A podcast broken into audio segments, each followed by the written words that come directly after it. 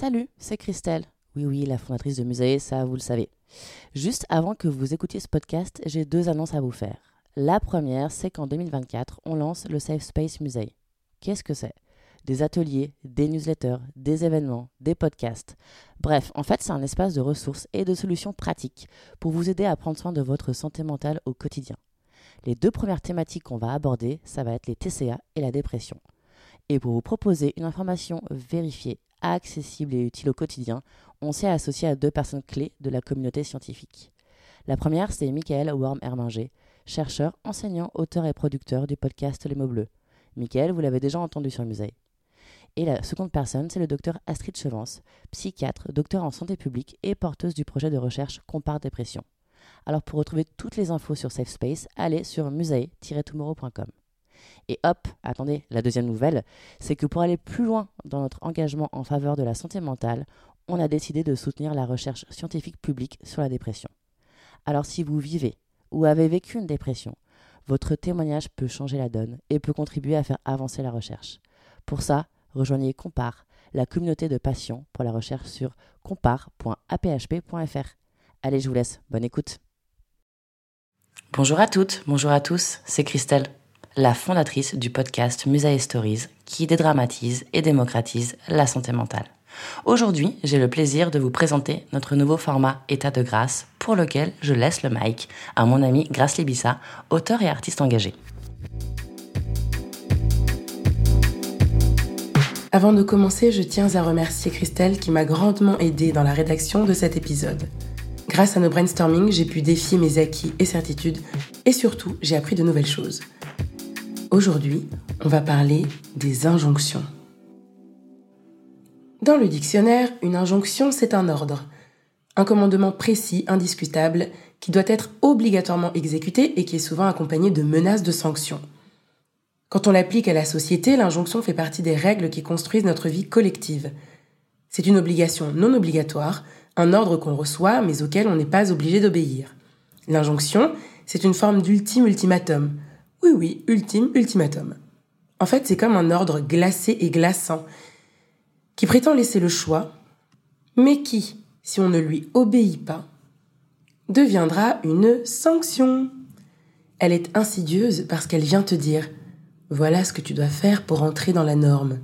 Libre à toi de appliquer mes ordres, bien sûr, néanmoins, attention, si tu choisis de ne pas obéir, alors tu te mets en marge de la société. Et ensuite, bon chance, parce que ne pas être dans la norme, bah, c'est par posant.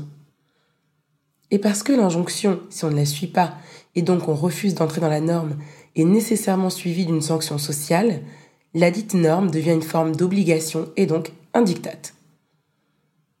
C'est sur cette dynamique que nos vies sont construites et que nos esprits sont formés. C'est pour ça que lorsqu'on remet en question l'ordre établi, on parle de déconstruction. Et là, vous allez à juste titre m'inviter à revenir au cœur du sujet en me demandant, mais c'est quoi le rapport entre les injonctions et la santé mentale? Et je vous répondrai comme suit. Les injonctions nous privent de liberté. Alors, comme je viens de l'expliquer, c'est insidieux. En théorie, nous sommes libres, mais en pratique, c'est bien plus complexe que ça. Les injonctions nous imposent des standards à suivre et à appliquer dans nos vies. Si ces standards ne fonctionnent pas pour nous, ou s'ils demandent une organisation spécifique pour qu'on les applique dans nos vies, alors cela génère en nous du stress, un sentiment d'inconfort, une charge mentale même qui nous rappelle à l'ordre de façon implicite. Ces éléments de stress et d'anxiété nous sommes de respecter la norme décidée et finalement imposée par le groupe qui est en position d'autorité. Et parce que ces standards sont facteurs de stress, parce qu'ils sont imposés par des injonctions sociales, ces injonctions nous privent de liberté. CQFD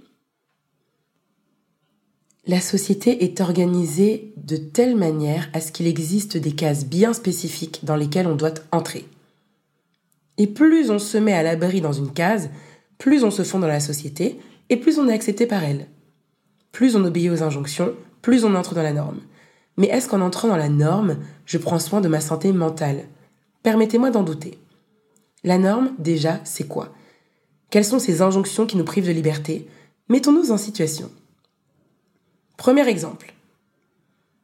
Dans notre société occidentale actuelle, pour être dans la norme et donc ne pas faire de vagues, bien sûr, je suis hétérosexuel. Parce que dans cette société toute belle, toute propre, oulala, mamma mia, quelle affreuse idée que d'être bisexuel, lesbienne ou gay. Bah oui, c'est dingue ça, ce besoin de s'aimer, de respirer comme tout le monde. Deuxième exemple. Dans notre société occidentale actuelle, pour être dans la norme et donc ne pas faire de vagues, bien sûr, je suis un homme ou une femme depuis ma naissance. Ah bah oui, apparemment, changer de genre, ça fait tourner le lait, donc merci, on s'abstient. Et voilà, c'est réglé de façon saine et intelligente, et cela donne une population en excellente santé mentale, n'est-ce pas? Ironie. Et bien sûr, être un homme ou une femme, c'est très spécifique. Chacun a des rôles bien définis. Merci de ne pas déborder de la case, parce qu'apparemment ça empêche la Terre de tourner. Et parlons-en des hommes et des femmes, de leur rôle bien défini. Honneur aux hommes, bien sûr. Je ne vous apprends rien en vous disant qu'au départ, les hommes, ce sont des petits garçons tout petits, tout mignons. Mais déjà, on leur donne tout le pouvoir. Peut-être d'ailleurs trop de pouvoir. Ils ont le droit de courir, casser, crier, sauter, jouer au foot. Tu comprends, ce sont des garçons. Eux, ils seront aux commandes de tout plus tard, comme ces messieurs. Ces messieurs, ce sont les petits garçons qui ont grandi, vous suivez. On leur a dit qu'ils pouvaient tout faire dans la vie, qu'ils n'avaient pas à se contrôler. Et quand ils dérapent, on dit Bon, c'est pas un mauvais bougre. Voilà ce qu'on dit d'eux. Alors attention, n'allons pas penser que tout est facile quand on est au sommet de la chaîne alimentaire. Loin de là. Même moi, qui suis une féministe extrémiste qui casse souvent l'ambiance en soirée, je sais leur reconnaître certaines injonctions assez compliquées. Déjà, premier drame, ils n'ont pas le droit de pleurer. Hop, t'appuies sur le bouton ton humanité et tu évites de gémir. Ils ne doivent sous aucun prétexte gagner moins d'argent que leur femme ou compagne, car bien sûr, ils sont en couple, ni être plus petits qu'elle en taille, et tout ça, c'est selon moi une question de pouvoir. Bah oui, que disent les gens si élégants des hommes qui se montrent vulnérables? Que ce sont des femmelettes. Des femmes, donc. Des gros faiblards qui sont sortis des cases. Et oulala, non, quelle horreur, pas de faiblesse dans cette société-là, non merci. Alors qu'il me semble que les hommes qui prennent le temps d'écouter leurs émotions et de communiquer de façon saine se sentent plutôt mieux que ceux qui gardent tout à l'intérieur. Après, moi, je dis ça, mais pour rappel, on discute. Face à eux, sur le ring de la vie, il y a nous, les femmes. Ah oui, parce que bien sûr, pas de personne non binaire acceptée dans les cases. Hein. Désolé, nous dit la société. La première condition sine qua non pour être une femme validée par la société, être mince, voire frêle. Moins ton corps prend de la place, mieux c'est. En revanche, attention, pas trop maigre non plus, ça fait malade. Sportive, voilà, mais sportive jolie, hein, pas sportive masculine. On veut ni trop de muscles, ni de cellulite, ni de vergéture, ni de cicatrices et on s'en fout que ce soit naturel. Si tu pouvais éviter de bouger quand tu respires et être une parfaite image photoshopée sur papier glacé, ce serait le rêve. Dépense donc toutes tes économies dans des soins pour supprimer tous tes poils, toutes tes rides, tous tes kilos et toute ta cellulite, et puis toute ta bonne humeur aussi, hein, peut-être, au lieu de les utiliser pour ce voyage ou ce projet entrepreneurial dont tu rêves depuis si longtemps. Concentre-toi pour trouver un mari, c'est important que tu sois indépendante et que tu gagnes ta vie parce que bon, manquerait plus que tu vives au crochet d'un homme. En revanche, attention, les femmes indépendantes font peur aux hommes, ils vivent mal qu'une femme gagne mieux qu'eux. Pour te trouver ton mari, gagne assez d'argent, mais pas trop, et bien sûr, maquille-toi et sois coquette. Ah bah oui, les hommes n'aiment pas les femmes négligées, hein. Ils les regardent pas ou ils les trompent. Alors aussi, te maquille pas trop non plus, sinon ça fait mauvais genre. Et les hommes, tu sais, ça n'aime pas les femmes vulgaires. Ça devrait être ta priorité de plaire aux hommes pour te marier, faire des bébés. Donc, sois féminine, mais attention à ce que tu portes. Parce que si tu te fais agresser par un homme qui, je te le rappelle, a tous les droits et notamment celui de t'agresser, tu n'auras que tes yeux pour pleurer. Si tu rêves d'une sexualité épanouie, ok, très bien. Mais bon, euh, sache qu'une femme qui couche, c'est pas terrible, terrible. Hein. C'est différent, tu sais, si tu couches avec beaucoup d'hommes, tu diminues ta valeur sur le marché de la dignité humaine et personne ne voudra plus jamais de toi. Je vous dis ça avec ironie, mais il y a des adolescentes qui sont harcelées, voire pire, parce qu'on les considère comme légères. Oui, les femmes doivent prendre soin de leur corps, mais pour devenir maman, car c'est le but ultime de leur existence. Idéalement, avant 30 ans, c'est mieux, parce que tu sais, ensuite tes chances diminuent. Et puis, tu feras attention, hein, surtout parce que être enceinte, ça fait grossir. Et je te rappelle que dans cette jolie société, les bourrelets ne sont pas acceptés. Enfin, tu fais comme tu veux, hein, mais ça fait négliger, quoi. Tu viendras pas pleurer. Si tu veux pas d'enfant, t'es une égoïste, Si tu tombes enceinte trop jeune, t'es une fille facile et irresponsable. Si tu avortes, t'es une meurtrière irresponsable. Je pourrais en parler des heures hein, de l'injonction à être une femme parfaite, une case particulièrement pénible et asphyxiante, mais comme on n'a pas mis l'heure devant nous, passons à la case suivante. C'est une injonction qui a fleuri de façon retentissante au cours des dernières années. Elle part d'un très bon sentiment, mais peut néanmoins devenir toxique, voire même dangereuse. Je suis, je suis, je suis L'injonction au bonheur. Eh oui, les injonctions au développement personnel et à la psychologie positive peuvent être oppressantes, et c'est moi, qui suis une grande droguée amoureuse et passionnée du développement personnel, qui vous le dit avec tout le recul et l'humilité qui habite mon petit cœur. Moi, par exemple, j'adore les citations. J'en ai plein ma maison et mon téléphone, au grand désespoir de mon époux, qui, lui, a un fonctionnement assez différent du mien, pour ne pas dire diamétralement opposé en fait. Mais c'est parce que ça me fait beaucoup de bien à moi, et surtout ça ne m'empêche pas d'accueillir et d'accepter mes parts d'ombre. Le psychologue Edgar Cabanas et la sociologue Eva Illouz en parlent dans leur livre Happy Crassy, paru en 2018. Dans un entretien accordé au journal Le Monde en août de la même année, ils expliquent, je cite, Apicratie, c'est le pouvoir par l'injonction au bonheur. Nous montrons dans le livre que l'on gouverne aujourd'hui par la promesse du bonheur et par la norme des sentiments positifs. Promettre quelque chose à quelqu'un, c'est s'assurer de sa loyauté. La promesse du bonheur, c'est une promesse faite à condition de travailler et de transformer le moi. Travailler sur soi, c'est une façon d'être gouverné. On nous vend ici la certitude d'être heureux ou heureuse à la condition de travailler sur nous sans cesse. Travailler sur soi, c'est un investissement de temps et d'argent. On nous contraint donc à l'action. Action sans laquelle on serait condamné à être misérable. C'est comme si c'était simple et accessible à tout le monde. Bah, y a qu'à se bouger, Bernard, et paf, c'est réglé, fini la dépression. L'injonction au bonheur occulte les causes de détresse au profit d'un néolibéralisme de la santé mentale. Eva Illouz cite un exemple que je vous partage. Attention, accrochez-vous, c'est gratiné. Un manuel de bien-être 21st Century Wellness qui est diffusé à des milliers d'étudiants sur les campus américains, déclare que les victimes de l'Holocauste ont échoué à trouver leurs propres forces intérieures. En juillet 2018 donc, une enquête CNN a mis en lumière que ceux qui n'ont pas su trouver en eux le sentiment de leur valeur sont ceux qui ont succombé aux atrocités nazies. Je vous avoue que cet exemple est tellement lunaire que j'en perds mes mots. Donc, même en plein génocide, tu me feras le plaisir de garder le sourire et de trouver la force de sortir de ta situation. Il faut rester positive, il faut voir le bon dans tout. Alors, euh, même Roberto Benigni, il y a un moment dans le film où il sourit pas, donc consternant en fait. Hein. L'apicratie est dangereuse parce qu'elle crée des sociétés apicondriaques dans lesquelles nos émotions négatives sont niées.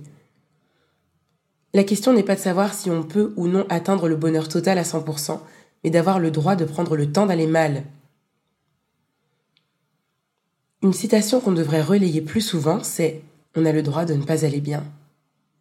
Ce n'est pas parce que je me sens fatiguée, seule, triste, épuisée, déprimée ou perdue que cela signifie que je suis ingrate au regard de ma situation privilégiée. Bien sûr qu'il y a des situations pires que la mienne, mais quel est l'intérêt de minimiser ma douleur?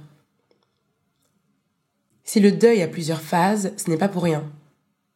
Et non, la vie n'est pas un long fleuve tranquille, c'est même plutôt un long fleuve secoué de traumas desquels on apprend à guérir à son propre rythme. Je me souviens d'une conversation que j'avais eue avec un ami sur le sujet. Il culpabilisait de se sentir déprimé alors qu'il avait tout.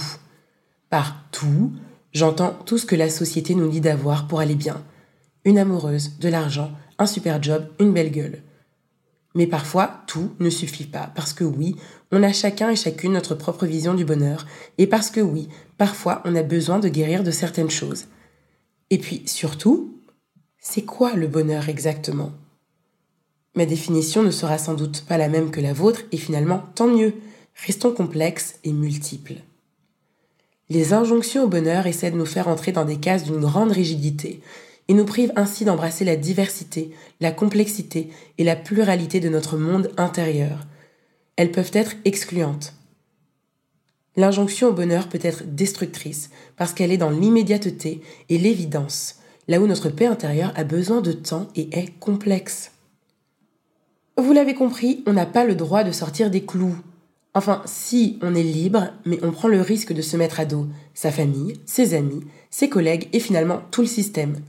Être perdu, être rebelle. Et on fait quoi alors si ça devient irrespirable? On fait quoi si on pète un câble? Qu'advient-il de notre santé mentale? Bah, D'abord, je dirais qu'on respire un grand coup. Hein. Clairement, s'il y a un moment où il faut gober de l'oxygène et de l'eau, c'est maintenant, les gars. Moi, en tout cas, j'ai dû faire une pause après avoir écrit tout ça, je vous le dis. Ça m'a un peu donné envie de pleurer, pour pas se mentir. Mon gros problème avec les injonctions, c'est qu'elles jouent sur la fragilité des gens et qu'on ne sait plus ce qui vient de nous et ce qui vient de la société. Non mais c'est quand même rageant. Elles provoquent la détresse, l'isolement, la solitude. Elle déclenche aussi un manque d'estime de soi parce qu'on ne se sent pas à la hauteur par rapport aux dictats imposés, parce que se sent en marge du groupe qui fait autorité et qui détient le pouvoir social. Et en ça, je le répète, elle nous vole notre liberté. Est-ce qu'au lieu d'accepter ma morphologie et d'aimer mon corps, je préfère sincèrement être au régime tous les jours de ma vie? Ou bien tout cela vient d'une envie d'être mince, parce qu'en étant mince, je rentre dans le moule, et une fois dans le moule, j'aurai moins de pression et par des constructions, si je suis anxieuse vis-à-vis de mon poids, cela vient des injonctions sur mon corps. Injonctions qui, bien sûr, ne tiennent pas compte du nombre incalculable de morphologies qui existent, puisque qui dit injonction dit dictat et donc cas unique. Enfin pour le coup, taille unique. 1m80, 90, 60, 90. Et ma petite chérie, qu'importe si le prix à payer de ta minceur, c'est ta santé mentale. Mon gros problème avec les injonctions, c'est qu'on sait très bien qu'on n'a pas envie d'être dans telle ou telle situation. Mais on préfère se rendre malheureux ou malheureuse, ou partiellement heureux ou heureuse, que de sortir des cases qu'on nous impose. Parce que oui, c'est une véritable décision que de sortir des clous et d'accepter d'être indépendant socialement. À une femme de 25 ans, aujourd'hui, qui nous dit ne pas vouloir d'enfant, on répondra qu'elle est égoïste ou qu'elle changera d'avis, on cherchera à la convaincre un homme qui veut être au foyer aujourd'hui, on dira non mais comment ça Les hommes vont au travail enfin? Et puis qu'est-ce qu'elle fait sa mère et cet enfant? Ça n'a pas de sens. Je rappelle que dans la société hétéronormée, les injonctions ont supprimé l'homosexualité et la bisexualité, et donc l'homoparentalité. Mes exemples sont donc délibérément biaisés. Soyez cependant assurés que la société que je soutiens accepte toutes les équations amoureuses entre adultes consentants. À cause des injonctions, je continue chaque matin d'aller passer ma journée dans une entreprise dans laquelle je me sens maltraitée ou bien dont je ne partage pas le projet. Je continue chaque jour de me coucher désespérée en me demandant où va ma vie. Mais les injonctions disent que c'est mieux de garder ce CDI saint graal du monde moderne. Ou alors que le nec plus ultra de la réussite, c'est de se mettre à son propre compte, ou mieux encore, de monter sa boîte, de rejoindre la sacro-sainte Startup Nation, alors que c'est un univers particulièrement difficile qui appelle des profils spécifiques et dans lesquels tout le monde n'est pas appelé à survivre et à s'épanouir. Il existe un endroit où les injonctions cristallisent nos angoisses. Ce sont les réseaux sociaux. Je me retrouve à envier des personnes sur la base de contenus et de vérités qui n'appartiennent qu'à elles. Les réseaux sociaux deviennent toxiques parce qu'ils agrègent un grand nombre de contenus qui distribuent une forme de perfection. Entendez par perfection injonction acceptée, adoptée et respectée. On peut vite être submergé par la vie parfaite d'autrui et se sentir soi-même inutile, perdu, raté dans ce monde sans dispute, sans cellulite, sans doute et sans échec. Et ce qui n'a aucun sens, c'est que je me retrouve à me comparer à des personnes dont la vie n'a rien à voir avec la mienne. Peut-être bien que ces personnes ont eu un départ bien plus facile que moi dans la vie. Ou peut-être qu'elles ont simplement fourni une charge de travail que je n'ai jamais fournie, ou que je ne suis pas prête à fournir moi-même. Et c'est très bien comme ça.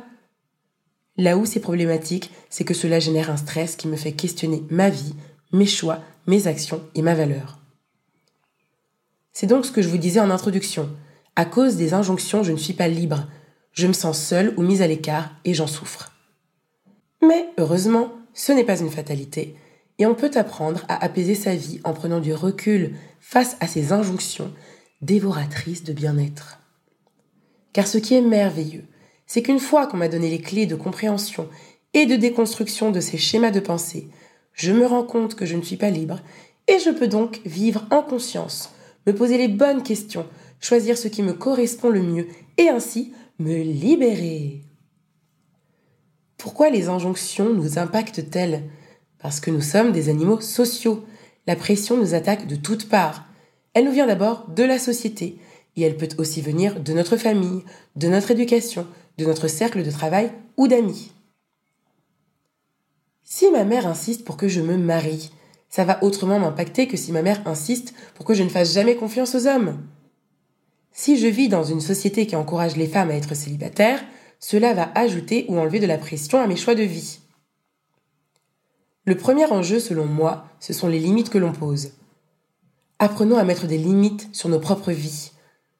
Mettre des limites, ça signifie choisir sa vie pour soi, en dépit de ce que les gens pensent. Alors attention, hein, je dis pas que c'est facile. C'est même, à titre personnel, l'un des exercices les plus difficiles que j'applique dans ma vie. Vous savez, je vous en parlais dans l'épisode 2. Ça rejoint l'idée de se demander en toute sincérité Comment vas-tu? Est-ce que ça te correspond? De quoi as-tu besoin? On peut se rendre compte que notre vie n'a pas pris une tournure qui nous fait du bien et choisir de modifier des éléments. Moi, par exemple, après des études assez carrées, j'ai travaillé 10 ans en entreprise. J'y ai passé de superbes moments, mais sur la fin, je tirais clairement sur la corde de la non-envie d'être là. J'avais beau avoir besoin d'un changement radical, je luttais contre ce changement parce que vous comprenez, l'injonction CDI. Vous savez, ce fameux CE avec ses places de cinéma et ses ventes de champagne à prix bradé à Noël, tout cet équilibre indissociable de la trentaine planait sur ma vie. Vous savez, ce fameux CE avec ses places de cinéma pas chères et ses ventes de champagne à prix bradé à Noël, tout cet équilibre indissociable de la trentaine planait sur ma vie. Heureusement, un jour, boum, l'envie de ne plus être là a été plus forte que les injonctions, le tout sous forme d'arrêt maladie et de burn-out, on se régale. Du coup, est-ce qu'on est obligé d'en avoir marre, de péter les plombs pour réussir à se défaire de cette pression? C'est quand même épuisant comme vie. Je crois qu'on a le droit à plus d'apaisement. Tout commence toujours par s'écouter. Tout part de soi. Épisode 2. De quoi ai-je besoin? Quelles injonctions me pèsent? Il est possible qu'il y en ait un sacré nombre, mais c'est un peu comme pour le rangement, c'est bien de trier, on s'organise mieux. On fait donc le tri et on se parle avec honnêteté, on s'écoute, on accueille ses émotions sans jugement. Épisode 2 Et puis bien sûr, on s'arme de force et de patience. Parce que ça demande beaucoup de force d'aller à l'encontre des injonctions. D'où est-ce que je pars? Quelle est ma condition sociale? Quel est mon cercle? De quelles injonctions parle-t-on exactement? Il y en a bien sûr qui ont un poids plus ou moins lourd sur mon quotidien et mon style de vie. Pour prendre des forces, on lit certains livres, on écoute certains podcasts, on regarde certains contenus. Si le regard de la société pèse sur mon poids, jeu de mots tout à fait voulu, je peux lire Fuck les régimes de l'artiste Chloé Hollings ou encore Stop au contrôle de l'auteur Lise Bourbeau. Si les injonctions pèsent sur mon couple, je peux me tourner vers les livres de la psychothérapeute belge Esther Perel ou vers ses podcasts sur la déconstruction de l'amour et sur la liberté qu'on refuse aux femmes d'être célibataires comme si elles étaient des sortes de succubes défectueux qu'il fallait absolument garder en cage, le podcast Le cœur sur la table de Victoire Tuaillon vous apportera beaucoup de réponses. Pour déconstruire là les masculinités, les couilles sur la table, toujours de Victoire Tuaillon, devraient faire des étincelles. Et si vous parlez anglais, man enough, qu'on pourrait traduire par la notion d'être un bonhomme, un mec en vrai, le podcast de l'acteur, réalisateur et scénariste Justin Baldoni apporte lui des éléments utiles sur la déconstruction des masculinités. Des hommes qui se montrent vulnérables, c'est si rare, je recommande vivement. Au sujet de la maternité, le magnifique livre Ceci est notre postpartum d'Ilana Wiseman est difficile mais salvateur. Alors, si se défaire des injonctions demande un peu de travail, ce fameux travail peut aussi être de ne pas travailler, de tout débrancher, de se foutre la paix. C'est-à-dire que parfois, l'action à mettre en place, bah, c'est de ne pas agir. Parce que peut-être qu'au lieu de vous plonger dans pléthore de contenu, vous avez envie de souffler et de voir venir. Peut-être que pour vous, lutter contre les injonctions est éprouvant. Il n'y a pas de choix idéal, il n'y a que des choix parfaits pour chacun de nous. C'est pourquoi je parle de l'importance de s'écouter sans jugement afin de vivre en accord avec soi-même. Pas d'injonction au bonheur, non, mais je soutiens quelque part une injonction à la paix intérieure. C'est mon défaut. Je me dis naïvement que si tout le monde vit en paix avec soi-même, alors le monde ira mieux. Si on stoppe les injonctions néolibéralistes, on s'ouvre davantage les uns aux autres. On apprend à se mettre à la place de l'autre, à comprendre ses souffrances et à les accompagner. Parce que chacun et chacune d'entre nous a ses propres combats, ses propres traumas, ses propres besoins, rêves et désirs, il semble important, voire capital, de recréer du lien social, de développer de l'empathie. Alors, ça ne signifie pas devenir une éponge et subir la douleur de tout le monde, mais plutôt s'ouvrir davantage aux autres et ne plus avoir peur de la vulnérabilité. Celles et ceux qui ont les moyens de se libérer des injonctions peuvent, par exemple, devenir des porte-paroles pour pointer du doigt la toxicité de ces injonctions, les dénoncer et proposer d'autres rôles modèles en rendant ainsi la liberté aux personnes soumises à cette injonction. On peut par exemple mentionner l'actrice et activiste Jamila Jamil, que j'aime de tout mon cœur, qui fait la guerre à la culture des régimes et de la maigreur. S'ouvrir sans jugement, c'est par exemple apprendre à demander à un ami en détresse ce dont il a besoin de notre part. Apprenons à tendre l'oreille et à écouter sans juger. Apprenons à ne pas balancer des injonctions comme si elles étaient des solutions. Par exemple, arrêtons de dire Ah mais si tu veux sortir de ta dépression, j'ai une solution géniale Fais ton Miracle Morning tous les jours, tu vas voir, ça change la vie de façon rapide et radicale, ça ira vite mieux. Et vraiment, je vous dis cela en toute sincérité et sans jugement, car je suis cet ami qui vous propose de faire votre Miracle Morning et qui va toujours chercher des solutions à vos problèmes en oubliant votre besoin fondamental bah, de vous confier. Ce besoin peut souvent être de simplement être écouté. On l'oublie, mais j'apprends, comme tout le monde, et je vous l'ai dit ici, on est entre nous, on s'améliore ensemble. Pour les personnes perdues comme moi, il existe d'ailleurs désormais des formations de premier secours en santé mentale. Si on fait tous et tout un effort pour s'écouter, on se comprendra mieux. Et alors, plus besoin d'un Chief Happiness Officer au travail qui est trop souvent un pansement qu'on pose sur une hémorragie interne de salariés au bout du rouleau. Ce qu'on peut faire aussi pour se sentir bien et retrouver sa liberté vis-à-vis des injonctions, c'est soigner son entourage. Si on dit qu'on a les amis qu'on mérite, c'est aussi parce qu'on devient soi-même les personnes dont on s'entoure.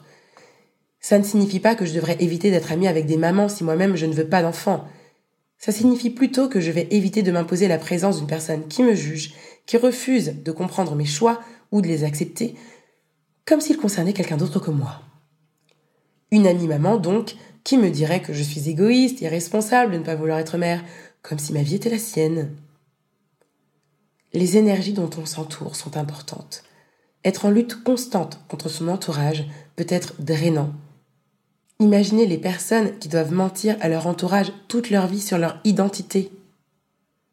On ne choisit pas sa famille, mais on choisit ses amis, alors essayons de bien les choisir. Et avant de bannir quiconque de notre vie, Assurons-nous d'avoir été honnêtes et transparents. Tout ne part pas d'un mauvais sentiment, il peut arriver que ce soit une maladresse qui nous ait blessés. N'oublions pas aussi qu'il existe des associations, des groupes de parole et d'échange. Je pense notamment aux personnes LGBTQIA+, qui ne trouvent pas forcément de réconfort dans leur entourage proche et se retrouvent isolées, seules. Cherchez aussi, sur ces fameux réseaux sociaux remplis d'injonctions, les licornes qui pensent comme vous, il y a des personnes qui torpillent les injonctions, qui les assument et vous invitent à vous libérer. Abonnez-vous à leur compte à elles, pas au compte qui vous renvoie des angoisses et qui vous empêche de dormir, qui vous donne envie de pleurer. La vie est beaucoup trop courte pour ça, les gars. Et bien sûr, je nous encourage toujours à méditer, à prendre du temps avec le silence et à nous exprimer, à prendre le temps de dire ce qu'on a vraiment sur le cœur aux personnes qui comptent. Alors attention, toute vérité n'étant pas bonne à dire, nous avons heureusement les psys qui, normalement, nous prêtent une oreille bienveillante et sans jugement. Ça permet de filtrer les informations et les frustrations avant d'aller à la source. Si vous ne vous sentez pas en sécurité avec votre psy, n'oubliez pas d'en changer. Nous sommes arrivés à la fin de cet épisode. N'oubliez pas que vous n'êtes pas seul. Si vous ressentez un mal-être psychologique, je vous recommande vivement de parler à une ou un professionnel de santé. Sachez aussi qu'un thérapeute, c'est comme un conjoint. Le premier qu'on trouve n'est pas toujours le bon et ce n'est pas grave. Vous devez être à l'aise, vous sentir en sécurité et en confiance. J'espère que cet épisode vous a plu. Pensez à laisser 5 étoiles au podcast Musée Stories, likez, partagez, commentez. Et puis aussi, écrivez-nous. Dites-nous si des sujets vous donnent envie. Je l'écris et le construis pour vous et surtout avec vous. Si vous souhaitez aller plus loin, ne ratez pas les podcasts Interview Musée Stories, Abonnez-vous à la newsletter qui vous rendra, je l'espère, la vie plus belle. Tout se passe sur le compte Instagram tomorrow, M-U-S-A-E-T-O-M-O-2-R-O-W. Et quant à moi, si vous le souhaitez, vous pouvez me retrouver sur Instagram, grâce libissa du bas Je fais beaucoup de blagues. À très vite!